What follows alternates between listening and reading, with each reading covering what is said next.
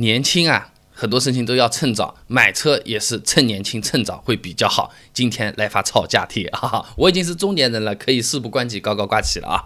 呃，首先有个前提，那就是钱嘛。那我们从现在的呃年轻伙伴们的收入水平来说，现在呢，基本上按照国务院印发的中长期青年发展规划（二零一六到二零二五）对中青年的定义啊啊，这个中国青年的年龄范围是。十四周岁到三十五周岁啊，再结合收入水平，能够买车的年轻人，大部分年龄是二十到三十五岁。那我们按照工作时间较少、积蓄不算太多的九零后来算啊，还有报告嘞，九零后基层白领就业报告，百分之六十的九零后白领的工资水平是四千元到六千元，拖后腿的肯定不少啊。那九零后基层白领的平均月薪呢是三千九百十八块，差不多是四千块钱左右。五万块钱的车子还是负担得起的。那之前我们算过，养一辆十万块钱的车，每个月的成本大概是一千五百块钱。那不算买车钱，一年一万八，那对我们来说压力不算小了啊。那十万块钱的车子是有点吃力，但是五万块钱的车子问题不大的，买个二手车嘛，相当 OK 的，先开起来嘛，先把男朋友女朋友先载起来嘛，先兜起风来嘛。那前面我还讲过一批节目啊，就是买车预算和家庭收入之间有个比值，叫做二值，两个竖线的那个二。发达国家的二值普遍是零点五，也就是买车预算占到家庭年收入的一半。那国内按照一比一来算好了，那买车养车基本上也不会有什么问题的。那单身年轻伙伴年收入大概是四千块钱乘以十二个月四万八，所以五万块钱的车子差不多是负担得起的啊。那么为什么要趁早买？我不好钱存存靠。一步到位买一个劳斯莱斯或者保时捷的，不夸张点嘛，我买个十万的也可以的。为什么五万就要趁早买呢？这有几个原因和因素的啊。首先呢，就是政策门槛的问题。你看看啊，现在北上广深、贵阳、天津、杭州都是开始限牌令了。等我们钱存够了，不让买了怎么办？是不是？那限牌最常用的手段就是摇号和竞价拍卖，这个指标还要满足一定的条件。那，你比如说。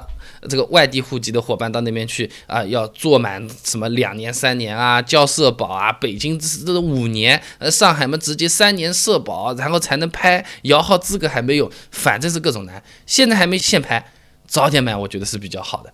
而且嘞，我刚才说的只是有资格摇这个车牌号，有没有中签还是两说了，是不是？这个成本有可能是超过你一辆车钱的。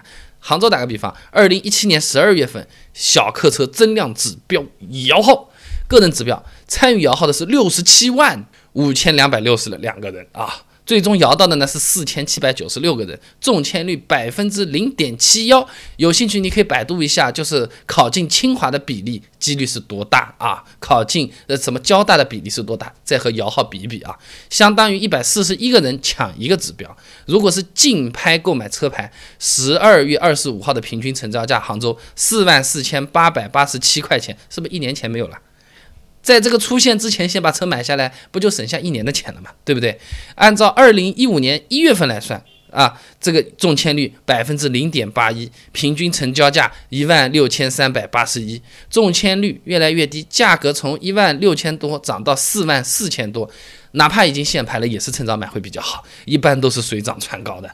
那么其他还有没有趁早买的原因呢？有的，环保政策。那我刚才说了，五万块钱左右买二手车，排放一般来说是国三或者是以下。你现在不买不开，很有可能后面啊就没得开了。你要买十万块钱的二手车才能上路了，都是有这种可能性的。开一段时间啊，快要限制了，不能开了，你把它卖掉，然后再去买个新车啊，买个国四的，买个国五的都是可以的。牌照在手上了，资格已经在了。这个我觉得还是比较重要的啊。那刚才说的是比较现实的、普世的这种实际性的情况啊。我再说一些想法性的东西啊。越早买车，是越早改变你自己的生活。车子这个东西啊，啊，哪是简单的一个交通工具？在我理解里边，它是一个社交工具。不然的话，我们坐坐公交车就好了。没有车之前，我们这个生活半径啊，是被我们所存在的这个住所。或者是工作的那个位置所限制住的。有了这个车子之后呢，五十公里也就是一个小时的这种车程啊，他的生活半径会扩大，而且相比公共交通，车子带来更多的是效率和自由，也就是灵感和激情，也就是创造力和社交机会。说走就走，说来就来啊！亲爱的，我感冒了，你直接说句开门。你要坐公交车就是有点难的，对吧？那么上下班通勤的时间从两个小时缩小到一个小时，如果你一年工作两百天，你一年剩下来两百个小时，等于说你多放了一个春节还有的多。有没有想过这个问题呢？省下来的时间能不能多睡会儿呢？省下来的时间，呃，能不能让自己状态更好，结识更多让自己有成长或者赚到更多钱的朋友呢？这些都是机会。而我觉得我们年轻伙伴身体棒棒的，吃垃圾食品也没关系的，也熬夜通宵也没关系的，什么都不缺，缺的就是机会。这个机会通过车子可以比一般的人多走半步。我觉得这个还是蛮有意义的。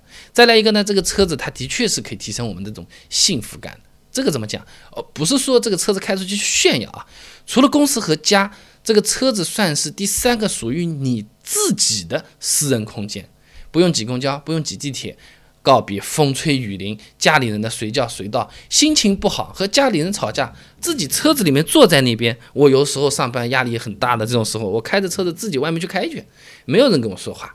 我就在自己的车子里面，也没有人打扰我，跟我讲好消息或者坏消息，我就开一圈，回来之后继续加油吧，继续干吧，哎哎，就是说不清楚的这种神奇的这种感觉。所以说买车还是趁早会比较好。你有什么想法？你觉得我今天说的对？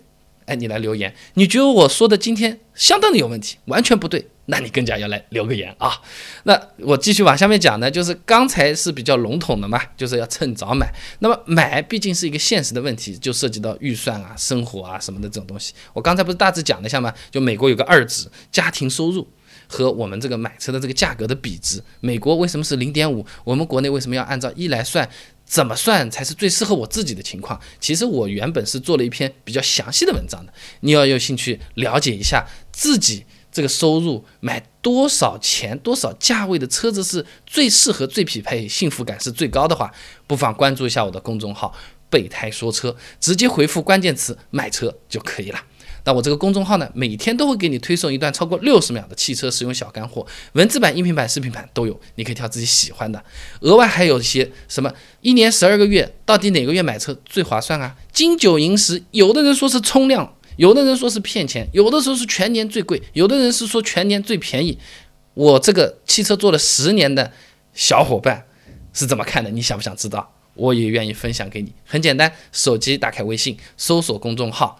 备胎说车，回复关键词“买车”就可以了。备胎说车，等你来玩哦。